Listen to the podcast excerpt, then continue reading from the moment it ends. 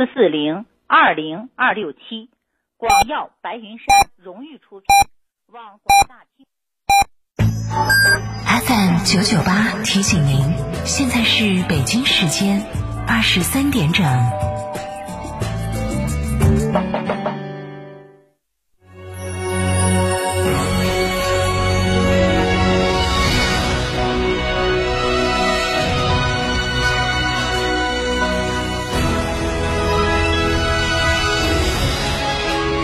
成都的声音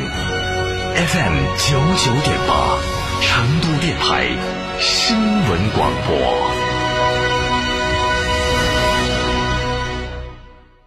夏季避暑游海螺沟、赏冰川、红石滩、探秘原始森林，住贡嘎神汤温泉酒店，享专业地质冰川温泉，避暑休闲泡神汤，尽在海螺沟景区内贡嘎神汤温泉酒店。客房预订寻成都广电一路通国旅六六零零二三四五。在家吹空调，不如感受纯粹的凉爽。七月四日到五日，成都电台带您自驾西岭雪山，在成都之巅感受与众不同的清凉感，观日出云海，看四季风景，品地道大邑美食，两天一夜自驾游。活动详询六二幺二五幺七二。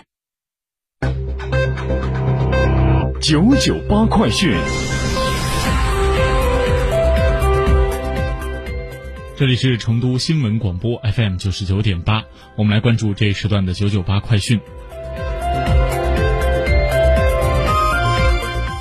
首先来看国内方面的消息。今天下午，国务院联防联控机制举行发布会，介绍农贸市场防疫与监管相关工作。会上，国家卫健委新闻发言人、宣传司副司长胡强强通报了最新的疫情情况：近一周新增治愈出院病例六十例，较前一周增长了百分之四十六。要继续落实落细各项常态化防控措施，加强医疗救治，使更多的患者康复。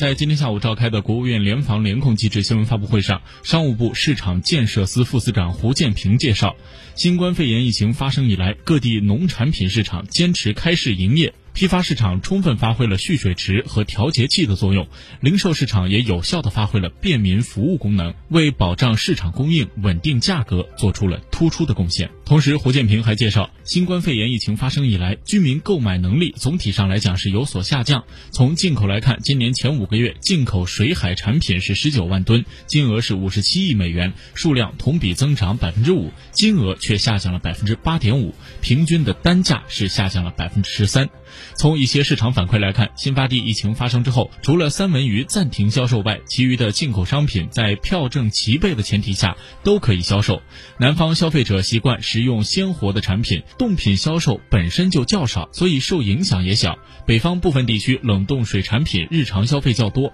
近期的销量确实是有所下降的。他表示，为了帮助企业渡过难关，相关部门已经在税费、社保、租金、信贷等方面出台了支持的政策，这些政策也同样适用于受新发地疫情影响的市场和商户。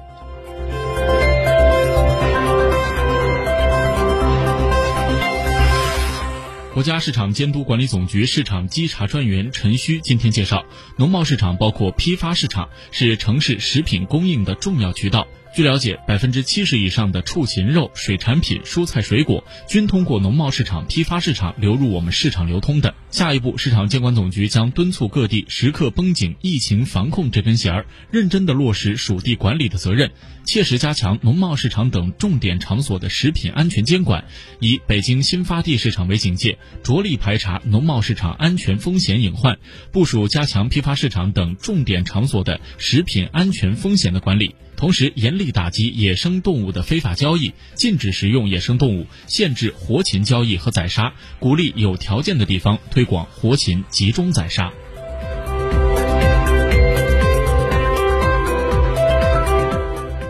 国家卫健委疾控局一级巡视员贺清华今天表示，因防疫需要关闭的农贸市场，要在满足多项条件后方可重启。贺清华表示，因为疫情需要关闭后的市场，无关人员、无关设备和物资不能再进去，严禁无关人员和物资进入关闭的市场。确有必要的话，一定要通过联防联控机制的认可。那这些市场什么时候可以再开放呢？贺清华表示，这些市场一定是满足疫情防控的需要，又符合复工。复产、复业、复市，全面恢复生产生活秩序的需要。依据《传染病防治法》第四十二条的规定，由原来关闭的市场的机关重启这个市场。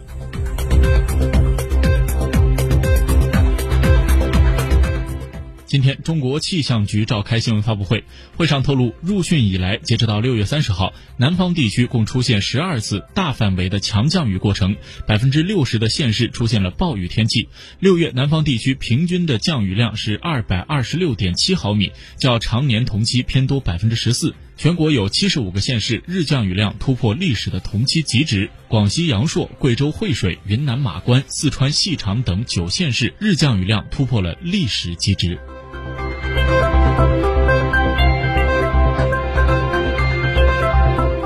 来把目光转向国际方面。当地时间的七月三号，英国交通大臣格兰特·沙普斯表示，从七月十号起，来自五十多个国家的旅客入境英格兰时无需进行十四天的自我隔离，但美国除外。从六月开始，英国强制要求境外旅客在入境英国时进行十四天的自我隔离观察。随着世界多国疫情平缓以及经济复苏的需要，英国也对疫情得到有效控制的国家的公民在入境上进一步的放宽管控措施。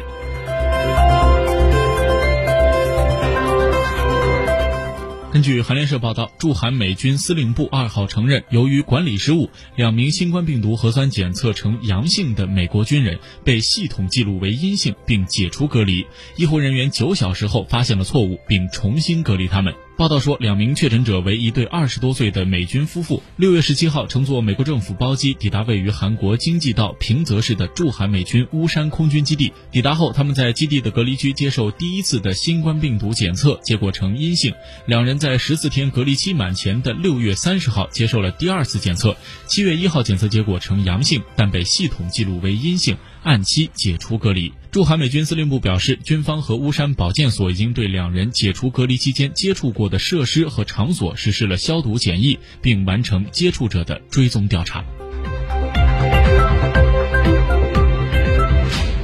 根据日本媒体日前的报道，日本神奈川县大和市正式开始实施有关禁止边走路边玩手机的条例。这一条例的主要目的是防止行人和车辆相撞引发事故。大和市政府表示，这是日本全国首个禁止行人边走路边玩手机的条例。不过，条例中并未规定相关的处罚措施，如何确保其实施效力这一问题仍待解决。此外，该条例推出后，也有人对条例的内容和必要性提出了质疑。大河市道路安全对策科科长安建昌信表示，目前还没有考虑制定处罚措施。他表示，首先要把力量集中在公共宣传上，让越来越多的人了解条例的内容，之后再做进一步的。规定。